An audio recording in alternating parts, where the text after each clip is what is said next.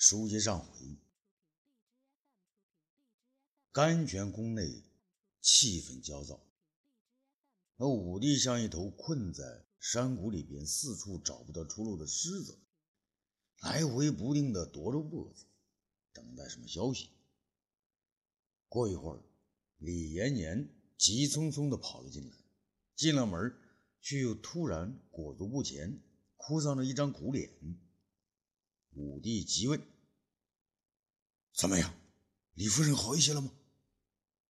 李延年答道：“皇上，胡太医和张太医都到了，还是止不住血，他可能要不行了。”说着，就哇的一声哭了起来。“你别胡说，李夫人不会出事的。快，再叫宫中的所有太医全部到光明宫中，一定。”要救活李爱妃。武帝止住李延年的话，在对对待女人上啊，武帝再一次发现自己还有负疚感，甚至是负罪感。他从心中盼望李夫人能快点好起来。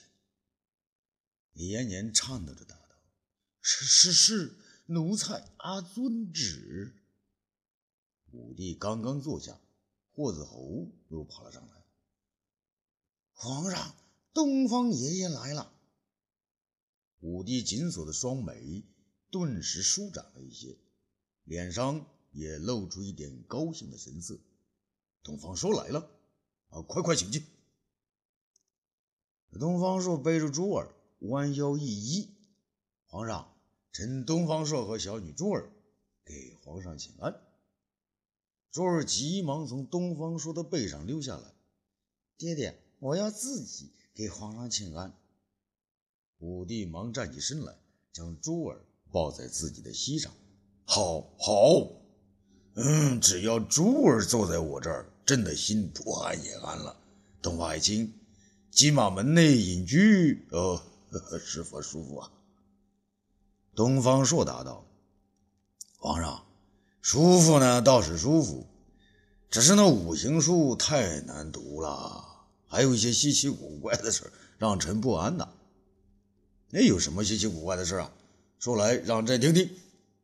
东方朔慢慢的说：“皇上，今天臣呢正在解读五行书，这刚读到土克水，地生鬼这一章，只见阴风顿起。”好像呵呵有鬼怪前来呀！武帝呢略显诧异。哦，东方爱卿，你不是不信鬼吗？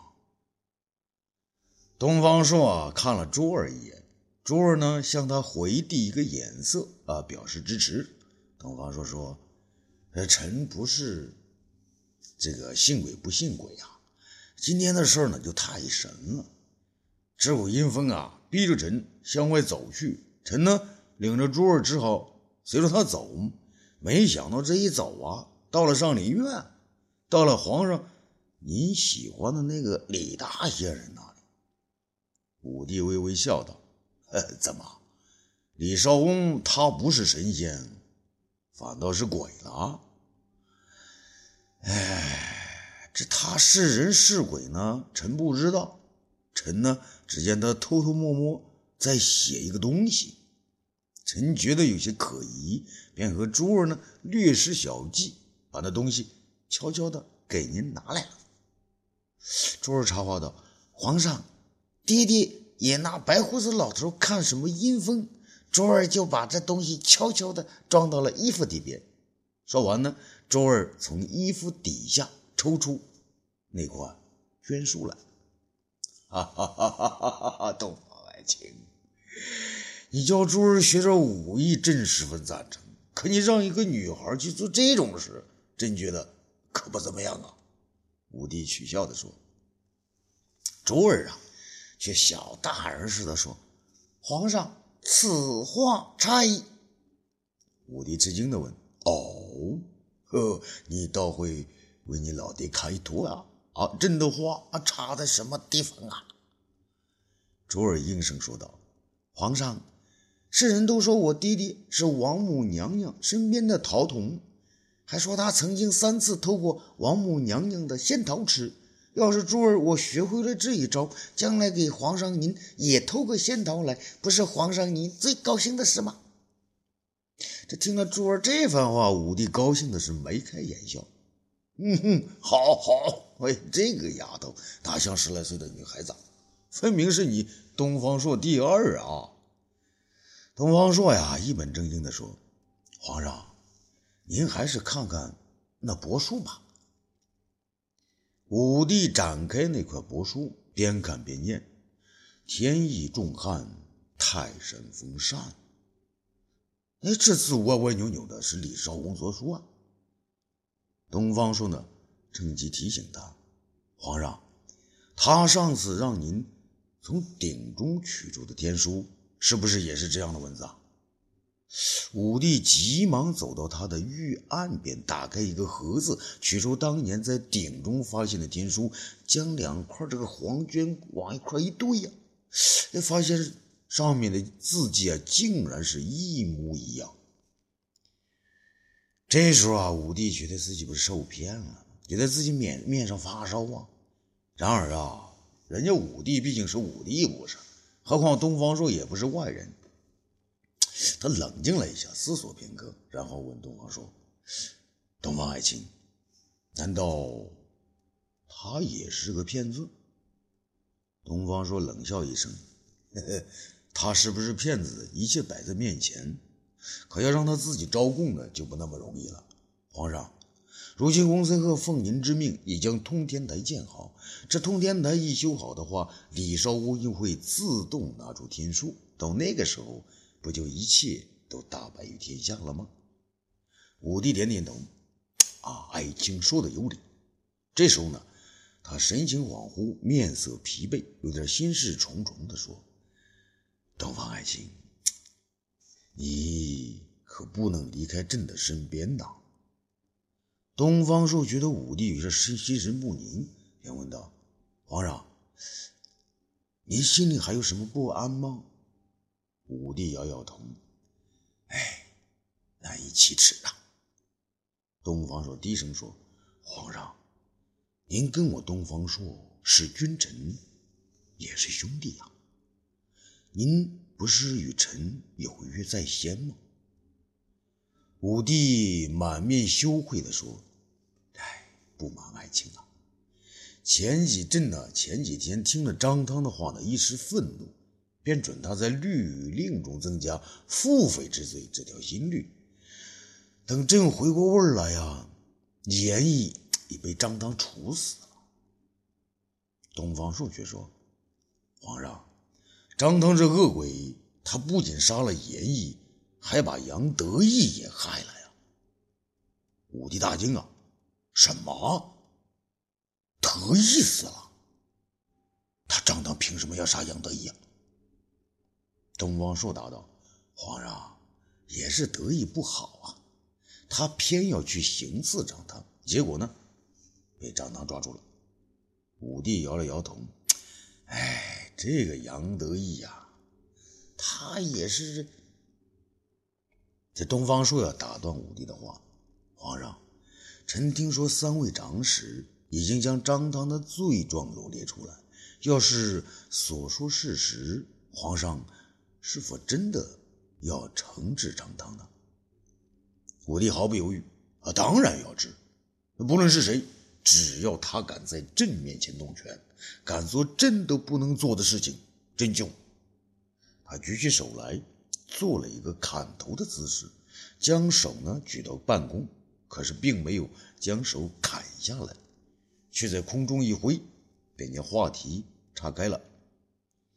东方爱卿，有人狼狈为奸，占田建宅，已建到先皇的秦陵边上去了。你说朕能姑息这种行为吗？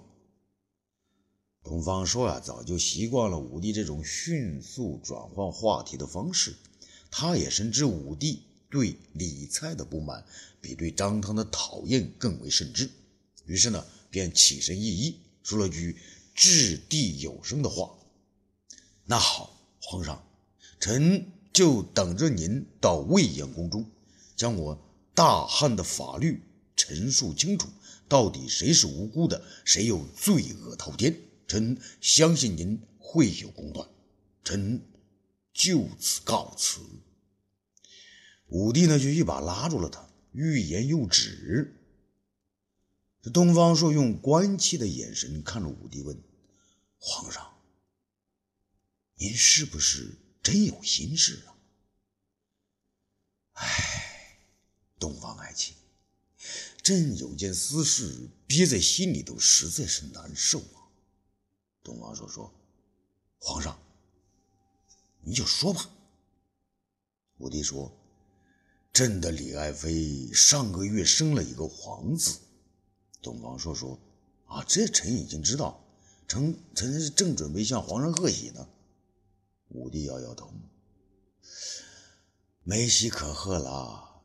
朕几天前一高兴啊，就没管住自己，非要李夫人她和朕。”东方朔有些吃惊：“啊，皇上，她生了皇子，还没有满月呢。”武帝痛心地说：“是啊，他现在血崩不止，快要不行了，朕在心里特特别难过呀。”东方朔想了想，认真的对武帝说：“皇上，作为老大哥呢，我可要责怪你两句。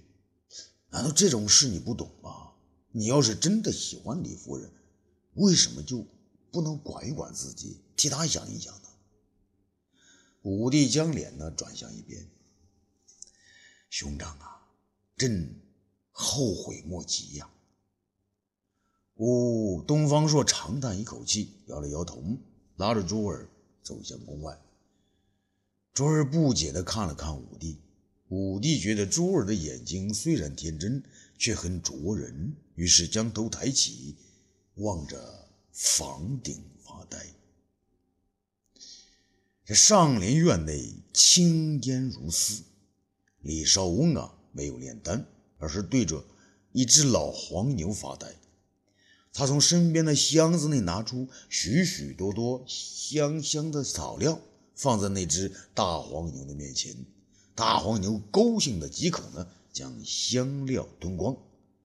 李少翁又递过帛书，让他吞下。大黄牛的理都不理。李少翁啊，生气的将绢书塞进牛的嘴里，敲了一下牛的弯角。啊，他奶奶的，这么多香料都吃完了，让你吃这个东西，啊，为什么不吃啊？老牛大叫一声，将绢书吐出来。李少翁愤怒起来，他找了一根绳子拴着牛的鼻子，将牛头呢吊在架子上，用两根短粗的木柴将牛嘴撬开。撑起，再用细棍子将绢书塞进牛的嘴里，一只手呢扶着牛头，一只手将细棍子往牛的嗓子眼里倒。那牛啊，流着眼泪和口水，却叫不出声来。李少翁往牛嘴里面看了看，确信这个绢书已经被他吞下，这才把木块拿掉，又掏出一把香料送到牛的嘴边，安慰道。吃吧，吃吧，别把肚子里的天书那给我吐出来呀！建章宫内灯火辉煌，钟买臣和王朝边通两位长史应诏共同向武帝报告张汤和李蔡的买地之事。钟买臣呐，手中拿了一叠竹简，大声奏道：“皇上！”臣等多方查实，李蔡的儿子李庚私自将长安调往户子的三百万个草包以次充好，每个克扣一民半钱，共贪污治河款项四百五十万民，全部用来买地建宅。这些都是关于他的证据。武帝大怒，混账！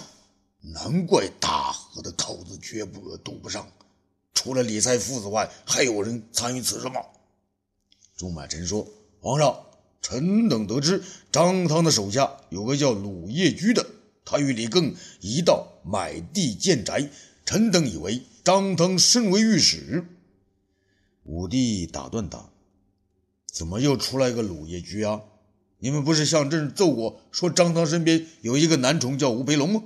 朕让你们找那个吴培龙，找到了没有啊？”朱买臣气短了：“啊，皇皇上，臣等查遍廷尉府档案，没发现有吴培龙的名字。”武帝生气地说：“我早就说过。”你们要找张汤的麻烦，就要找到证据嘛。朱买臣说：“皇上，这次李蔡父子贪污治河款之事，定与张汤有关。那张汤一向贪赃枉法。”武帝打断朱买臣：“朱买臣，你有证据证明张汤他也贪赃枉法吗？”朱买臣答应的很坚决：“是的，皇上。”臣等查出，张汤与一个叫田信的奸商往来密切，廷尉府中所需物资全从田信手中购置。田信每个月都要给张汤送去各种玩赏之物作为报答。现臣已经捉到田信，他对此事供认不讳。武帝愤怒地站了起来。那好，朱爱卿，你替朕把这事查清楚。若确有此事，朕绝不轻饶。钟买臣等一齐叩首，臣等遵旨。这时，霍子侯走了上来，告诉武帝说：“皇上，张汤张大人求见。”武帝没好气地说：“传他进来。”张汤啊，悄悄地走了进来。他见武帝的脸色不好。朱买臣等三位长史又在此站着，便知道不大对劲，急忙呢给武帝跪下。武帝问道：“张汤，朕让你去查李蔡父子侵占治河钱款和买地建宅的事，你查的怎么样了？”张汤大声应道：“启奏陛下，臣已全部查清。”那你说说，李蔡父子一共侵占了多少钱款呢？皇皇上，那李更将长安调往胡子的三百万个草包以次充好，每个克扣一民半钱，共贪污治河款四百五十万民，全部用来买地建宅了。武帝点点头，嗯，你还查到什么呢？皇上。臣已将李更抓住，锁进廷狱。同时，臣还查得这李更还有一个大不可赦的罪恶。武帝平静地问道：“他还干了些什么呀？”陛下，李更所买之地，名义上是在先皇亲临之侧，实际上有三分之一的土地是先皇的亲临啊！这个大胆的贼子，居然敢侵占先皇的秦陵之地！张汤，你有证据吗？张汤从袖中拿出两卷绢图来，迅速展开在武帝面前。皇上，您看，臣已把先皇秦陵之图和李蔡修建私宅之图全部拿来，皇上您一看就知道。他的宅基有三分之一是建在先皇的秦陵之地里面。武帝急忙接过两张绢图，对比着看了一遍，气的是拍案大叫：“这个贼子好！张汤，你能不顾与丞相的私交，做事有理有据，一查到底。现在朕命你再查下去，看看丞相对此事到底知道多少，到底。”有没有挂钩？张汤磕头应道：“呃，臣张汤遵旨。”武帝挥了挥手：“你先退下吧。”张汤若无其事的退了下去。啊，欲知后事如何，咱们下次接着说。